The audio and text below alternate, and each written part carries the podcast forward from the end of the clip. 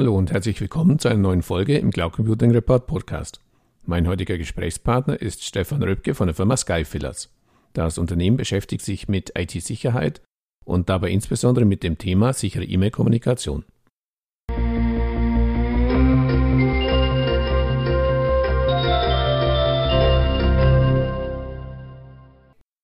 Hallo, Herr Röpke. Zum Einstieg bitte ich Sie, sich unseren Zuhörern kurz in zwei, drei Sätzen vorzustellen.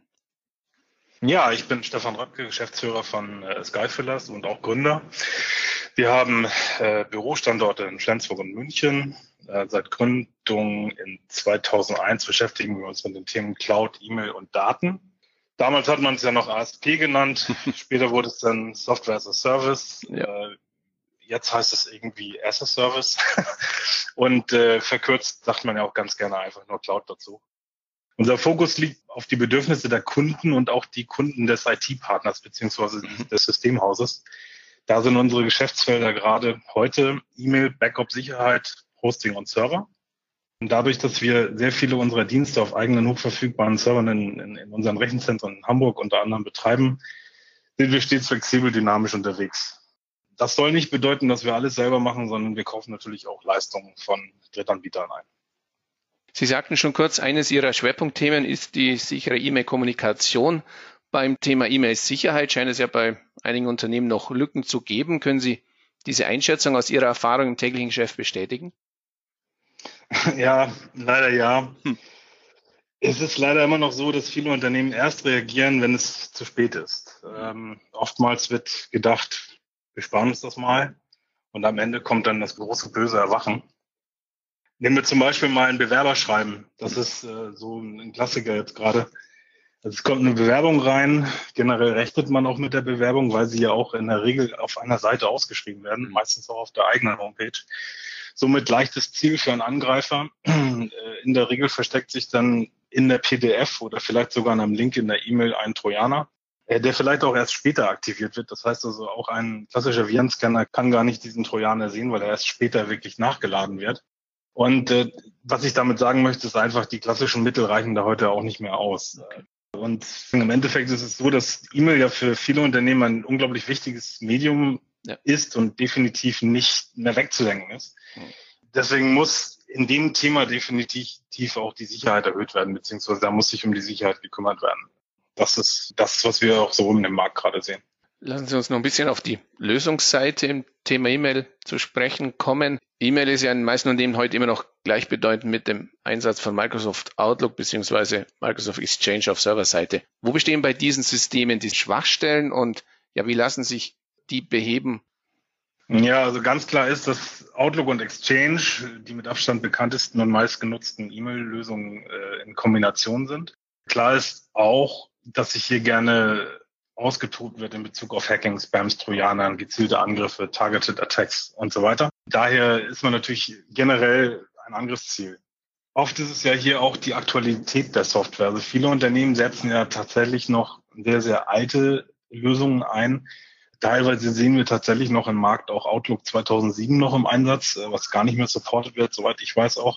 Aber Outlook 2010 wird noch supported, aber man muss eben halt auch bedenken, dass die Software natürlich äh, von den Herstellern auch äh, eher äh, nachrangig bearbeitet wird. Also man sollte versuchen, auf jeden Fall sich aktuell zu halten, die aktuelleren Serverprodukte zu nutzen oder eben halt auch auszuweichen auf Cloud-Lösungen, wo generell auch die Lösungen dann immer sehr aktuell gehalten werden und auch andere Sicherheitsmechanismen dahinter stecken. Ähm, so kann man sich, denke ich mal, auch ganz gut, gut absichern. Um da nochmal nachzuhaken, Stellen Sie also da wirklich eine Lücke fest zwischen dem Aktualisieren und dem Bearbeiten der entsprechenden Cloud-Versionen im Vergleich zu den On-Premise-Versionen?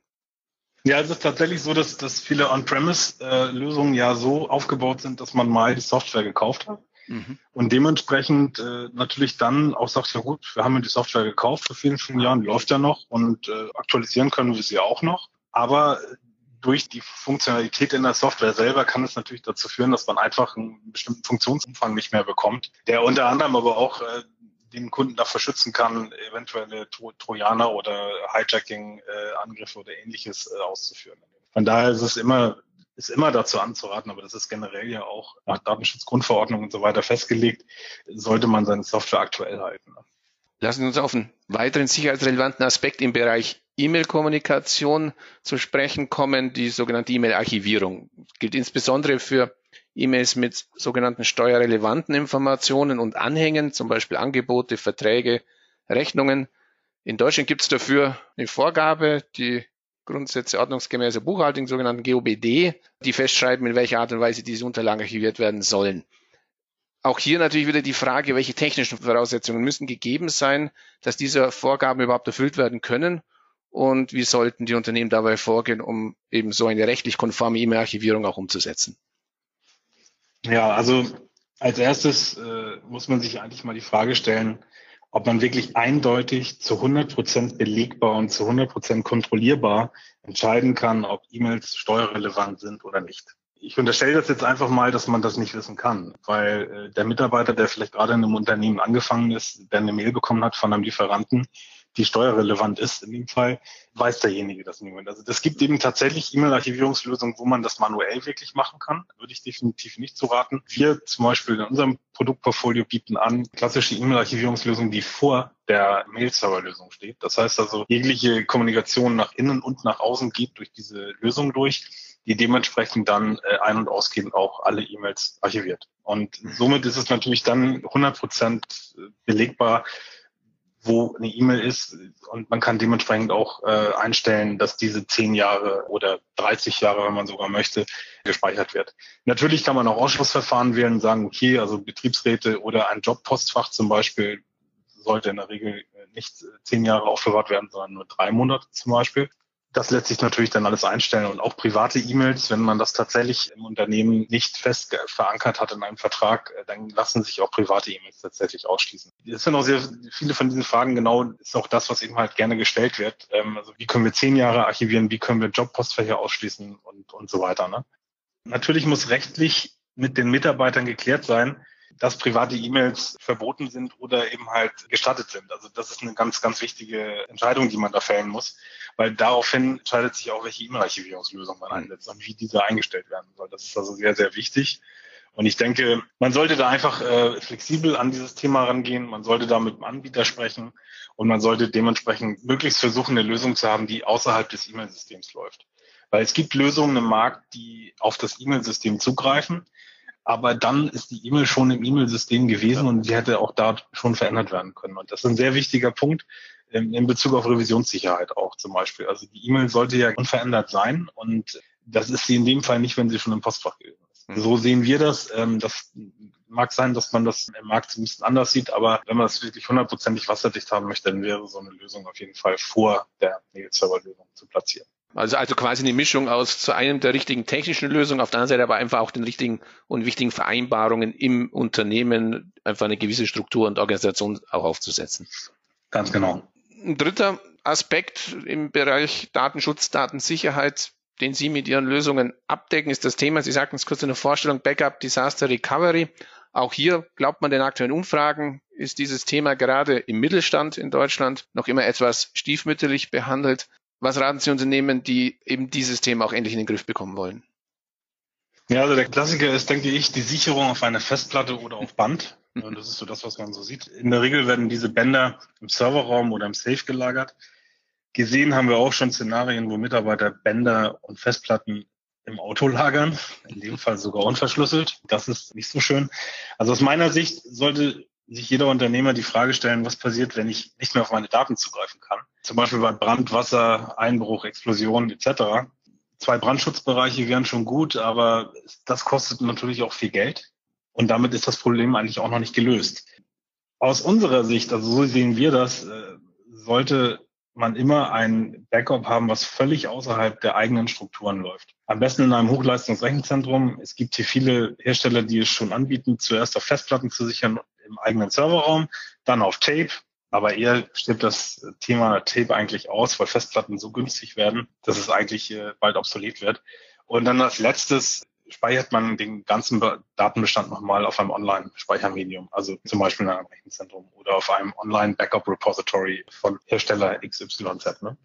Die Vorteile liegen auf der Hand. Ähm, Ransomware hat es gezeigt. Es ist ja so, Backups wurden auch schon verschlüsselt und wenn man als Unternehmen seine Haupt-Live-Daten verschlüsselt bekommen hat und dafür ganz viele Bitcoins bezahlen muss, geschweige dann, ob man denjenigen überhaupt noch erreicht, dann, wenn man die Bitcoins bezahlt hat und dann den Entschlüsselungscode bekommt. Also man sollte darauf auf jeden Fall nicht eingehen. Man sollte ein Backup haben, was außerhalb der Strukturen liegt, was dementsprechend nicht von einer Ransomware oder einem Cryptojacker oder äh, was auch immer ähm, befallen werden kann. Lassen Sie mich ganz kurz nochmal aufs Thema Ransomware zu sprechen kommen. Also subjektiv die Beobachtung, das trifft mittlerweile Unternehmen unabhängig von Bekanntheitsgrad und Größe, oder? Das ist wirklich eine allgegenwärtige Bedrohung.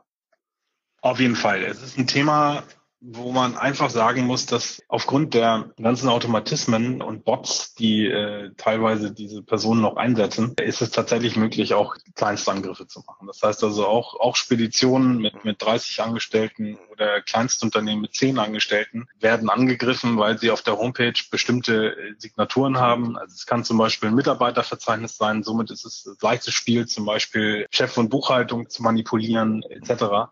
Und generell muss man sich das Thema von, von oben wirklich betrachten, muss gucken, was, was kann man öffentlich eigentlich von einem Unternehmen sehen? Muss man da vielleicht mal anfangen, was einzuschränken? Weil man sollte natürlich da nicht eine Steilvorlage geben. Das Problem ist halt bei Job Applications beziehungsweise bei Bewerbungen, die will man ja gerne ausschreiben. Ja.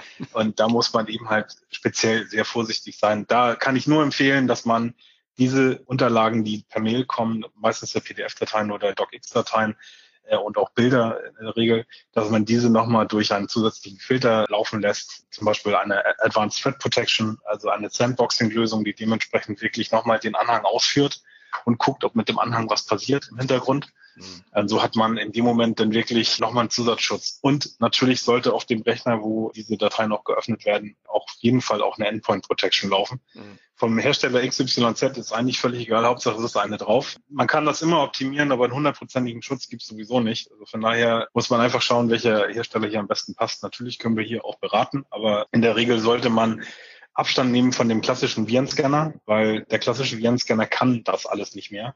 Also es muss eine Endpoint Protection sein, die wirklich in der Lage ist, auch Dateien zu analysieren und auch die Ausführung von Dateien zu kontrollieren. Sie haben sich Ende letzten Jahres an der Initiative Cloud Services Made in Germany beteiligt. Welche Rolle spielen Made in Germany und eine Datenhaltung in Deutschland für Ihr Business?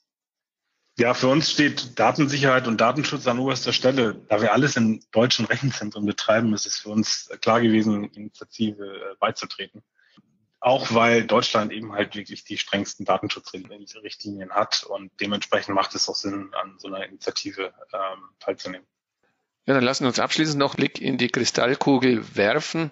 Dass das Thema sichere E-Mail-Kommunikation auch zukünftig eine wichtige Rolle spielen wird, denke ich, wurde auch aus Ihren Ausführungen deutlich und ist sicher auch keine gewagte Prognose deshalb. Doch wie wird es Ihrer Meinung nach Unternehmen zukünftig gelingen, dieses Thema technisch, aber auch organisatorisch in den Griff zu bekommen? Ja, also generell glaube ich, sollte man einfach als Unternehmer überlegen, auf was man sich konzentrieren will. Will man sich auf Sicherheit, Backups, Datenkommunikation, Archivierung, Business Continuity etc. Äh, ist das der Schwerpunkt des Unternehmens oder ist es eher der Schwerpunkt eigentlich das zu machen, was man gut kann? Und ich denke mal, das ist das Zweite natürlich. Ähm, von daher bin ich der Meinung, man sollte sich hier einen Anbieter suchen, der sich mit solchen Themen auskennt und dementsprechend einfach mal in die Gesprächsrunde gehen und, und das Ganze mal von, von oben beleuchten. Und dann gibt es natürlich, wenn man weiß, was man braucht, viele, viele Anbieter, mit denen man sprechen kann. Unter anderem sind wir ja auch einer von diesen. Wir, wir können aber auch diese Beratung schon im Vorwege machen. Das heißt also, wenn wir das Gespräch führen, im, im, Telefonat finden wir raus mit dem Kunden zusammen, was sind genau die Bedürfnisse und wir können dementsprechend dazu dann natürlich auch unser Statement abgeben. Das können Produkte aus unserem Portfolio sein, es können auch fremde Produkte sein. Es geht im Generellen darum, dass der Kunde sich wohlfühlt in diesem Thema und äh, dass er möglichst das Thema aber auch abgeben kann. Weil sonst beschäftigt man sich ja eigentlich dann nur noch mit den, ich sag mal, IT-Themen, die man eigentlich ja normalerweise nicht im Daily Business vor den Augen hat. Ja, dann vielen Dank für die Informationen und herzlichen Dank fürs Gespräch. Ja, vielen Dank. Danke.